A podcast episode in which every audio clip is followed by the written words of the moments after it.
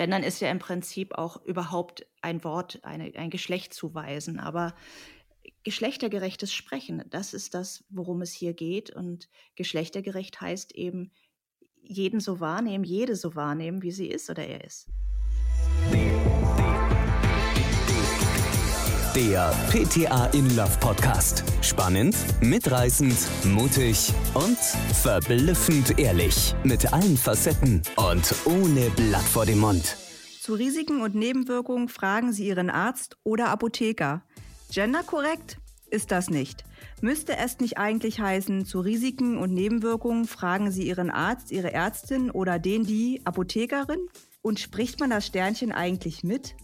Hallo zu einem neuen PTA in Love Podcast. Ich bin Nadine und möchte diese und weitere Fragen rund um das Thema Gendern beantworten. Ich freue mich, Christine Olderdissen als Expertin begrüßen zu dürfen. Frau Olderdissen ist Journalistin und Projektleiterin bei genderleicht.de. Herzlich willkommen, Frau Olderdissen. Ja, ich freue mich auch auf das Gespräch. Ob Gender nur wirklich leicht ist, wollen wir nach einer Runde Sekt oder Selters erklären. Sekt oder Selters?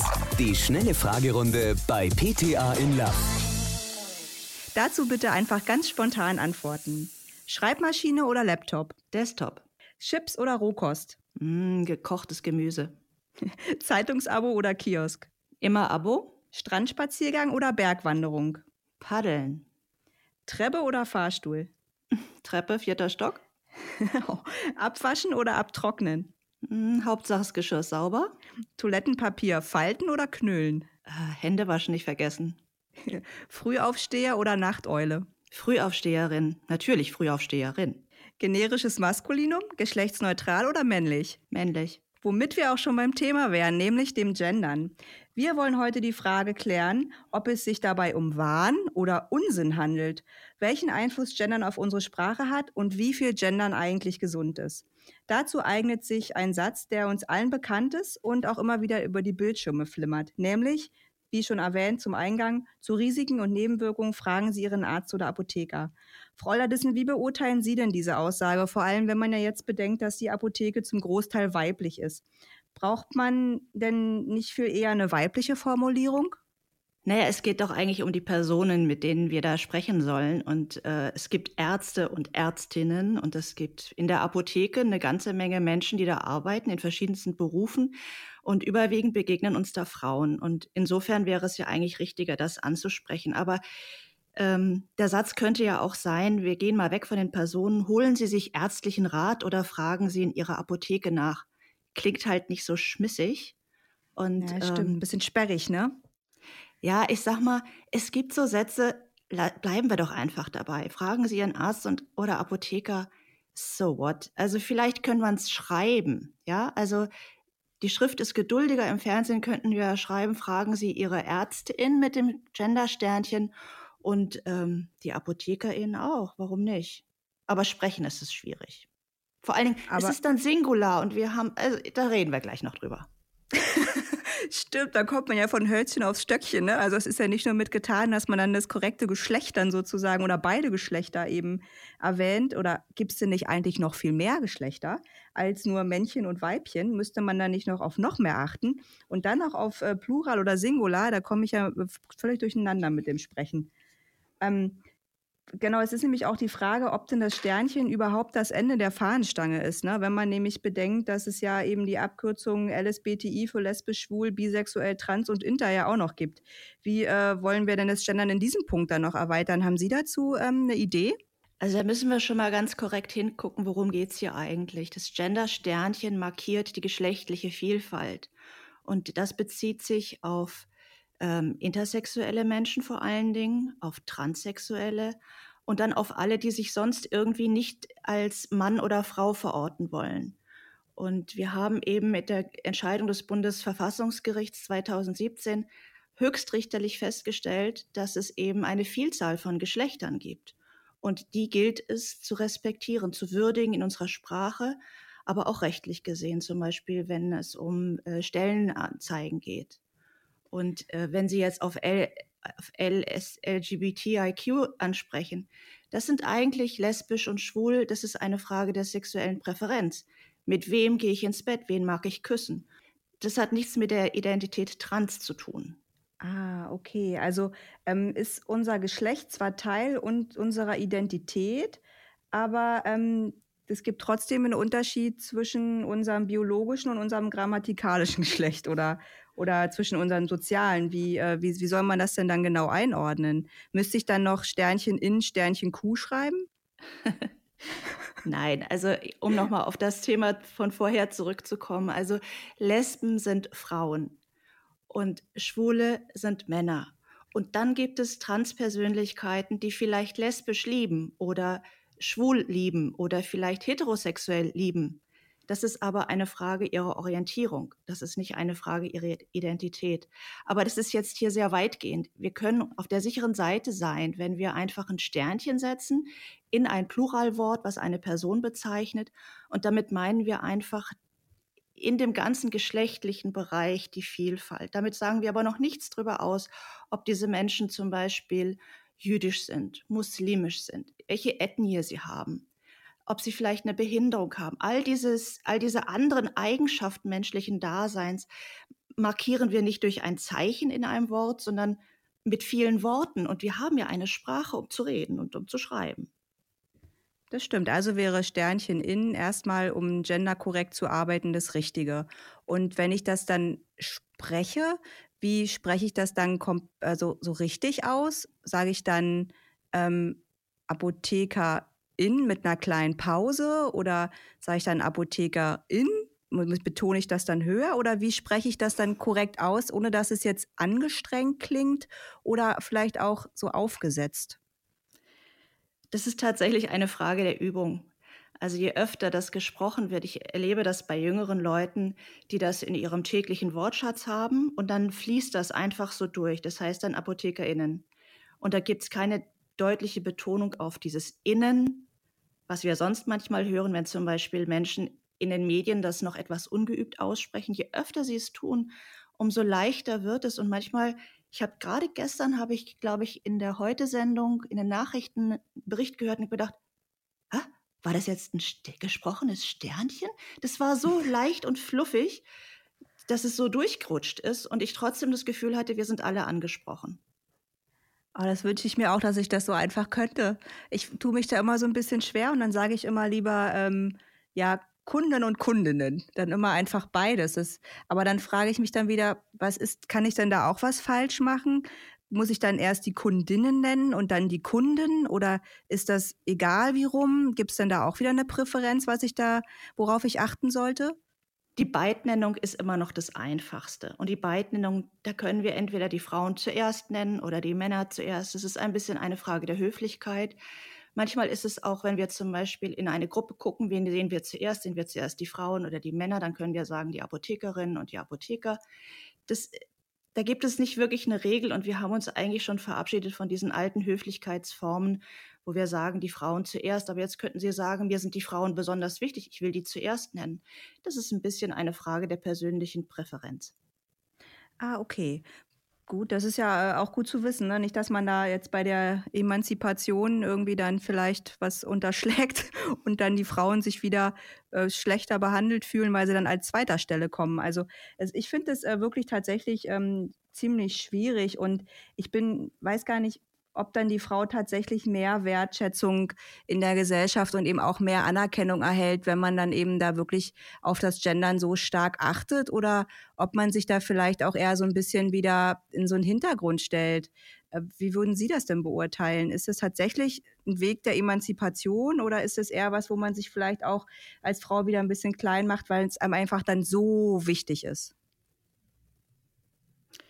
Es kann gar nicht wichtig genug sein, dass Frauen sichtbar sind in der Sprache. Und wenn wir an einer Sache beteiligt sind, sei es eine Demonstration, sei es, wenn es um eine, äh, eine Nachricht geht, und Frauen sind zum Beispiel im Bild, ich bin ja Fernsehjournalistin, wenn ich im Bild Frauen sehe und rede aber nur von Demonstranten, dann baue ich eine sogenannte Textbildschere. Ich muss korrekterweise müsste ich sagen, die äh, Demonstrierenden oder die Demonstranten und Demonstrantinnen.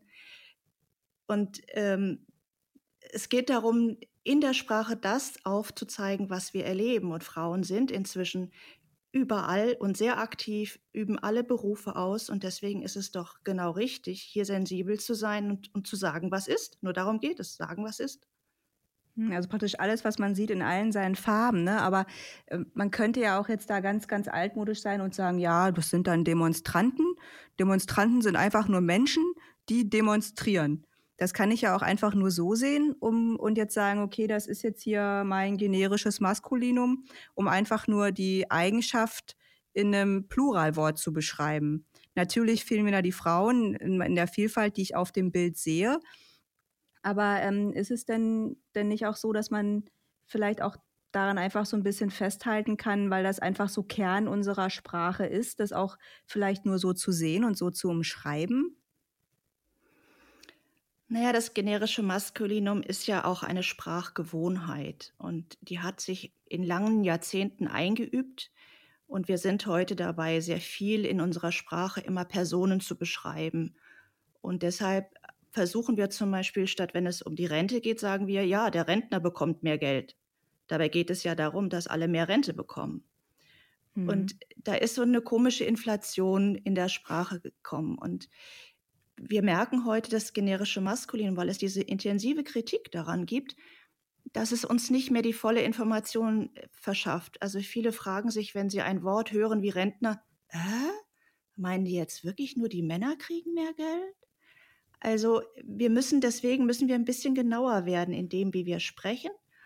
Und ähm, natürlich muss ich auch zugeben, das generische Maskulinum hat auch was Praktisches, denn es geht in der Sprache immer auch um Sprachökonomie, also darum, dass wir, wir wollen schnell reden, wir wollen schnell Inhalte vermitteln. Und ehrlich gesagt, es, es hält auch auf, wenn ich immer sage, die Rentnerinnen und die Rentner, die Rentnerinnen und die Rentner, ja. Aber ich kann zum Beispiel wenn ich einen längeren Text mache, jetzt ich spreche mal von den Nachrichten oder von einem Bericht in der Zeitung, kann ich auch sagen, am Anfang spreche ich von Rentnerinnen und Rentner, damit habe ich den Raum eröffnet und sage, hier geht es jetzt um alle, die Rente bekommen. Später kann ich sagen, ja, da gibt es die Rechtsprechung für die Rentner und dann spreche ich nachher wieder von Rentnerinnen und Rentner, die jetzt mit ihren Enkelkindern eine schöne Zeit haben können. Das heißt, ich werde doch, wenn ich mir die konkreten Menschen vorstelle, spreche ich über die beiden Geschlechter oder im Idealfall über alle drei Geschlechter. Und wenn ich jetzt etwas verallgemeinernd wäre, dann kann ich auch mal ein generisches Maskulinum einfließen lassen. Es darf nur nicht immer und immer allgemeingültig da sein. Aber ist es denn nicht auch beim Zuhörer vielleicht auch irgendwie ein Problem, der dann auch so eindimensional denkt, der dann eben bei der Verwendung des generischen Maskulinums dann wirklich nur an die Männer denkt? Also also mir geht es jetzt so, dass wenn jetzt jemand sagt, okay, äh, die Rentner bekommen mehr Geld, dann denke ich automatisch an die Frauen und äh, unterscheide da gar nicht. Aber ich weiß nicht, das liegt aber jetzt nicht daran, dass jetzt Gendern für mich jetzt völlig unwichtig ist oder so, sondern dass ich einfach trotzdem die Vielfalt sehe. Muss ich denn wirklich allen Leuten immer wieder sagen, durch das Gendern, dass es Rentner und Rentnerinnen gibt? Wiss wissen die das nicht sowieso? Das kommt natürlich immer auf den Zusammenhang drauf an. Ne? Also wenn ich von Steuerzahlern spreche, ich glaube, da sind wir alle mit gemeint, ja. Aber wenn ich zum Beispiel äh, über eine Schule spreche und nur sage, ja, äh, hier gibt es so viele Lehrer, die sich um die Schüler kümmern, dann fange ich schon an, ein bisschen nachzudenken. Äh, ist das jetzt eine Jungsschule mit nur männlichem Lehrpersonal? Also das, es ist, kommt immer sehr darauf an, ob ich in, es in der Verallgemeinerung meinen kann oder ob es konkret um eine bestimmte Sache geht. Und das zu verstehen, was sage ich eigentlich mit meinem, mit meinem Inhalt, dem, mit dem, was ich sage und, und da mehr zu differenzieren. Das ist dieser Lernprozess, in dem wir uns gerade mittendrin befinden. Und haben Sie da einen Tipp, wie ich das ganz leicht lernen und umsetzen kann, ohne mir da selbst im Weg zu stehen? Weil gerade so bei, bei Leuten, die halt schneller reden als denken, also wo praktisch der, der Satz schon rauspadauzt ist und dann Hirn erst sagt, oh, hättest du mal lieber nichts gesagt, was kann ich, wie kann ich das denn total leicht in meine Sprache einfließen lassen?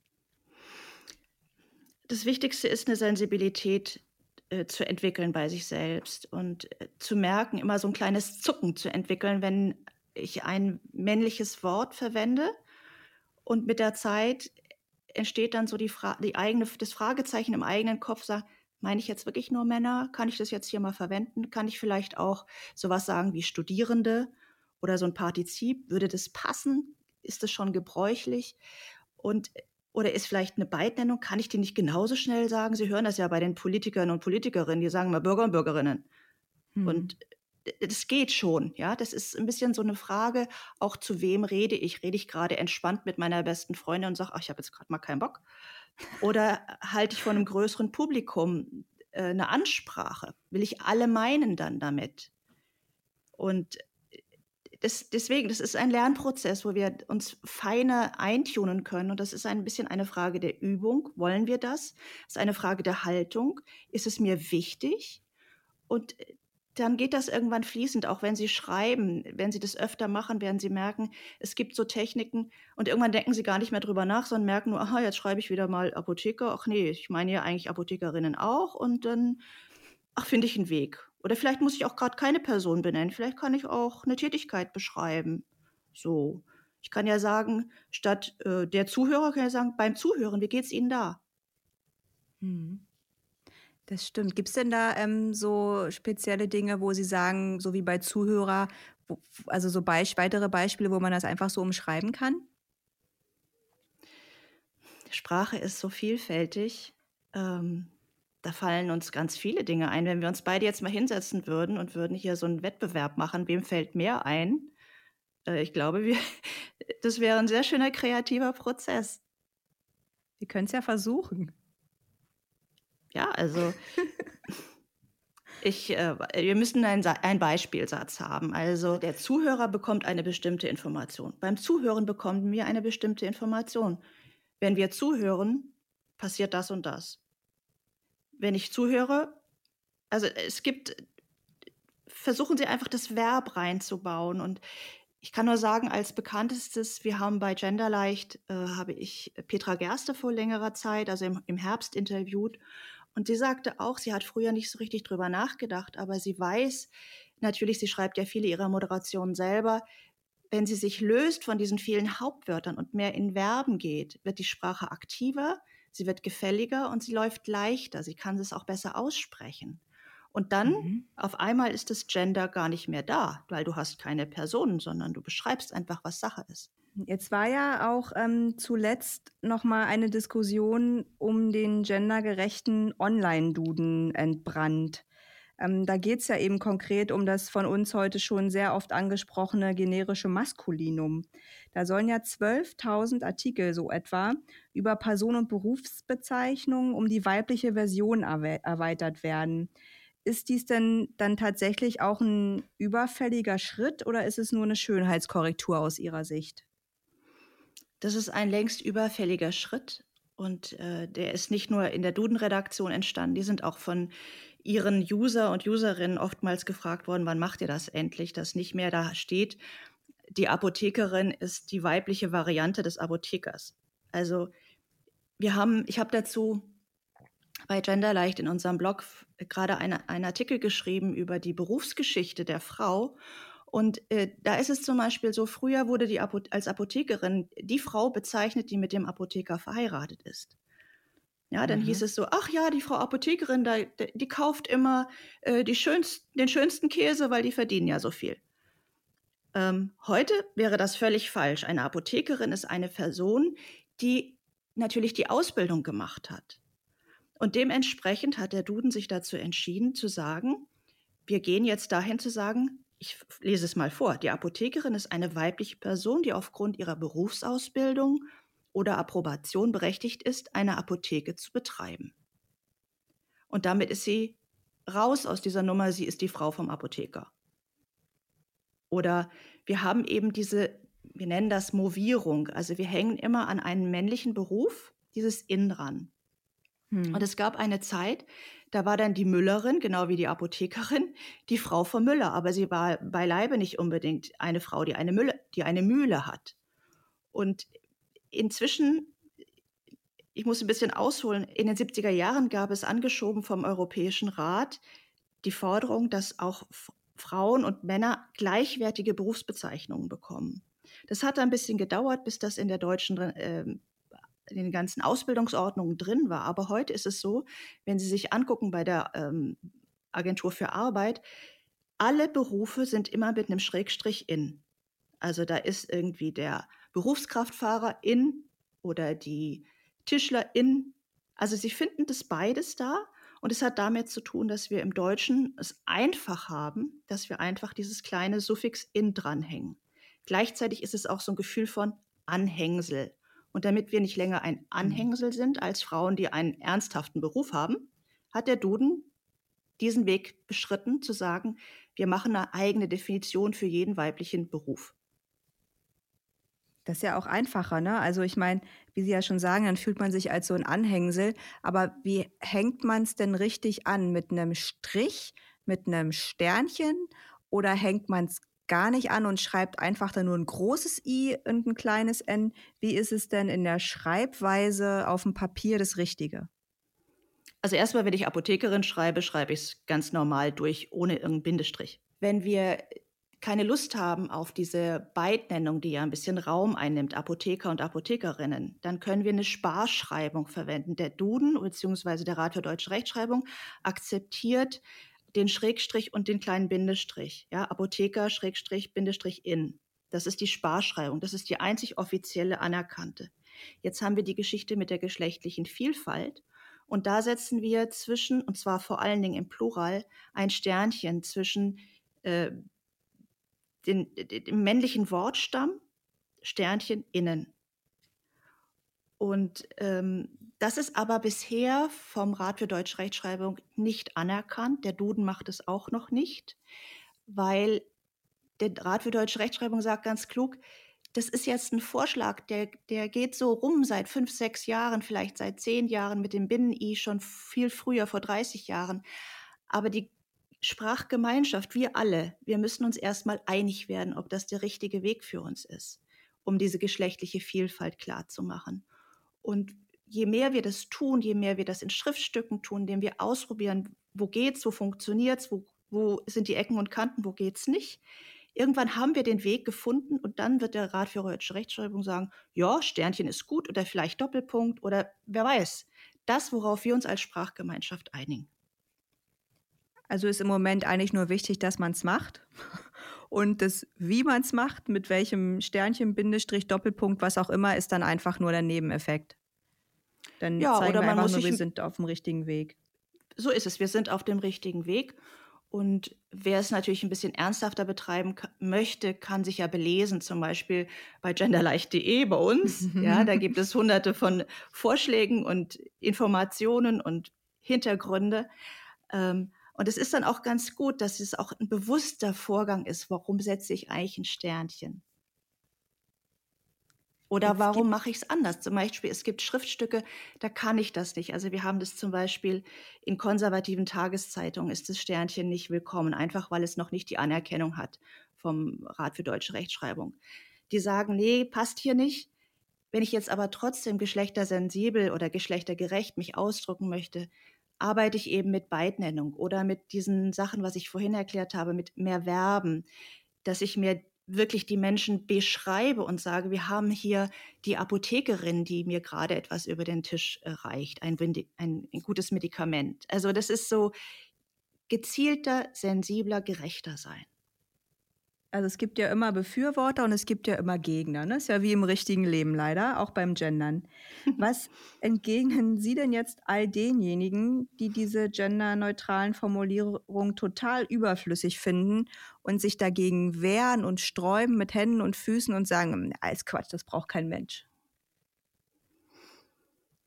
Naja, das ist eine große Auseinandersetzung zwischen den einen, die finden das doof und den anderen, die sagen, ich fühle mich nicht mitgemeint, ich fühle mich nicht gesehen als Frau oder als Person aus dem Trans, Trans-Spektrum oder intersexuell.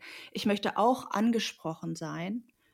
Und das ist so ein Hin und Her, aber gleichzeitig ist es auch, wir sind mitten in so einem Sprachwandel und wir merken, es ist gut, wenn wir allmählich unsere Sprache ein bisschen verändern, wenn wir da offener werden, wenn die Welt nicht so männlich dominiert ist und es nicht so heißt, der Mann ist das Maß aller Dinge und die Frau, die Apothekerin, ist das Anhängsel. sondern wir stehen mitten im Leben, wir sind gleichgestellt, Männer und Frauen. Und wenn wir das sind, müssen wir das auch in unserer Sprache deutlich machen. Gendern ist ja im Prinzip auch überhaupt ein Wort, eine, ein Geschlecht zuweisen, aber geschlechtergerechtes Sprechen, das ist das, worum es hier geht. Und geschlechtergerecht heißt eben, jeden so wahrnehmen, jede so wahrnehmen, wie sie ist oder er ist.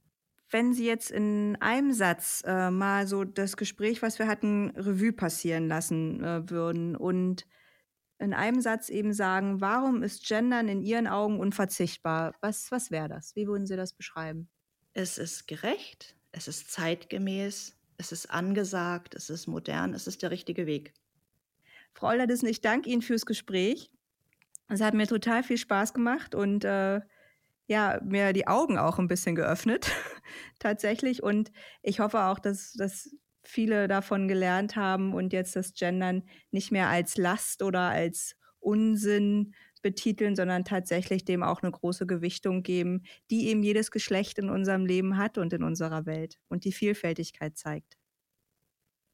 Prima. Ich freue mich auch über diese Einladung und werde es auch meinen Kolleginnen vom Journalistinnenbund brühwarm weitererzählen, dass auch äh, so ein Podcast großen Spaß machen kann. Super, da freue ich mich. Vielleicht schaffen wir es ja noch mal auf eine zweite Runde. Ich glaube, das Thema wird uns noch äh, eine lange, lange Zeit beschäftigen. Mag sein. Ich hoffe, wir, sind, wir sind schneller am Ziel. Ja, das auf jeden Fall. Da können wir dem aber noch einen kleinen Schwung mitgeben, dass eben alle Menschen da draußen das auch wahrnehmen. Ich freue mich, wenn die Zuhörer und Zuhörerinnen auch äh, beim nächsten Podcast bei uns wieder mit dabei sind. Ich sage Tschüss und wünsche noch allen einen schönen Tag. Das war der PTA in Love Podcast. Ab sofort keine Ausgabe verpassen. Mehr Infos unter ptainlove.de, Spotify, Apple Podcast und Acast.